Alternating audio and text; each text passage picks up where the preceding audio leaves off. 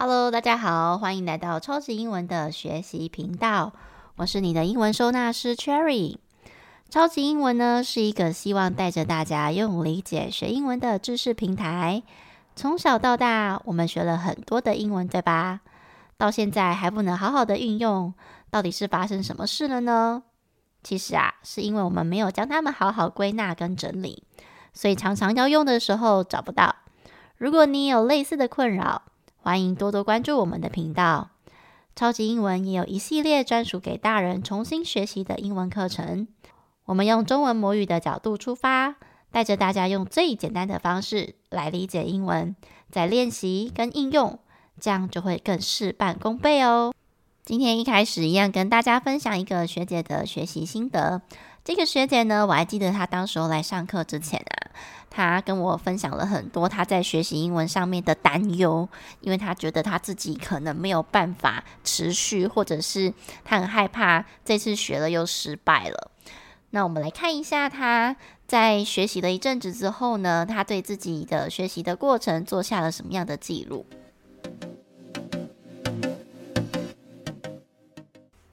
她说。从求学阶段开始就没有打好基础，导致后续学习一团糟，也因此想学好英文、说好英文，但也就更害怕英文了。很高兴在自己鼓起勇气跨出去主动补习学英文的时候，遇到了 Cherry，从头开始打好基础，用逻辑式的教学、理解的方式来学习英文，课程融入了英文歌曲。也透过每周英文文章的朗读录音，渐渐的可以看到自己一直在进步。很谢谢老师客制化的教学，用心自己编教材，结合线上的影片课程，让请假的同学也可以补课，甚至是回家复习，处处都可以看到老师的用心。以上是他所写的内容。那因为当时候呢，我们的实体课程。来上课的同学，其实我们在课程当中还是都有录影的，然后让大家可以回去再复习一次，然后忘记的话也可以再重新的看影片温习一下。那我觉得在学基础的过程当中呢，除了要了解这个游戏规则，这个游戏规则就是英文它的文法变化。那你了解了之后，难免还是会有点生疏，所以透过不断的反复观看跟练习，这样子其实很快就可以上轨道了。再搭配一些呃例句上的练习啊，那进步就会变得非常的快哦。其实啊，每次新同学来问新课程的时候，我都会花非常多的时间帮大家做好心理建设，因为我相信啊，大家跨出第一步来询问课程，这个基本上已经是需要非常大的勇气了。而且啊，我发现很多的同学其实都是因为前面失败的学习经验，所以想要再次踏出这个学习之旅的时候，其实都会很没有自信或者是很害怕。但是我们回归到我们自己本身。人会害怕或者是恐惧，其实都是来自于未知嘛。我们对于这些东西是不了解的，所以这也是为什么我觉得我必须花一些时间来录 Podcast，来跟大家分享一下。其实学英文是可以靠理解的方式，它并不会很难。我们都会担心我们的记忆力不够好，我们的脑袋记记忆体不够多。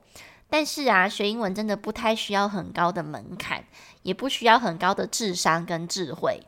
只要我们找到正确的方法，透过理解的方式来学习，再来练习跟记忆，那么我相信以这样的方式，就会比起以前的那种学习方式来得更轻松。如果啊你是新同学，别忘了先从第一集开始听哦，特别是一到十集，这些都是非常重要的心法还有观念的分享。如果你以前曾经花了很多时间在学习英文上面，甚至很多金钱，可是你到现在还是有一种似是而非的感觉，那你就更需要听了。相信听完的你们一定会非常的有收获。好啦，那我们就来进入这一集的正题喽。上一集的内容啊，带着大家认识常见的看，比如说像是 see、watch、look at 或者是 read。那么我们今天就要来介绍听。不知道大家对听的英文会想到什么单字呢？其实不外乎就是 hear 跟 listen，对吧？这两个其实都有听的意思。可是他听的状况不太一样。首先，一般来讲，这个 hear h e a r，它比较像是无意间的听到，它是一个瞬间的动作时候才会用的。举个例子，Cherry 回到家的时候，听到一个奇怪的声音。Cherry heard a strange voice when she got home。在这里顺便要提醒大家，这个 hear 的这个动词变化是不规则的哦。它的三态是 hear, heard, heard，而且它的过去式不是加 ed，它只有加 d 而已。哦，所以通常我们在讲我听到了什么，基本上都是过去式居多啦。哦，所以你会常常听到 I heard，这个是比较常听到的。那像刚刚的例句里面啊，听到一个奇怪的声音，这个动作它算是一个不经意的听到，所以我就会采取用 hear 这个动词。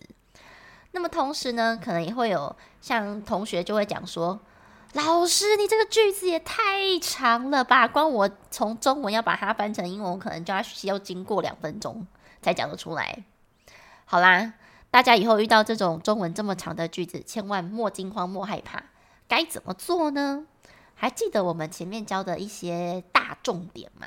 我来帮大家复习一下我们前面 podcast 讲的大重点。其中一个非常重要，就叫做英文句子的基本顺序。你们还记得这个英文基本顺序怎么排列的吗？假设你从第一集就听到现在的，你应该非常熟了，是不是？就是主动受地时，主词、动词、受词、地点、时间。那么像刚刚那一句啊。我的例句是：Cherry 回到家的时候，听到一个奇怪的声音。其实时间点就是 Cherry 回到家的时候嘛。那真正的主要的主词、动词、受词，其实就是 Cherry 听到一个奇怪的声音。诶，那你这样不是就很快的排出来了吗？你就先把 Cherry 听到一个很奇怪的声音先讲出来之后，然后再补上时间。时间就是 Cherry 回到家的时候。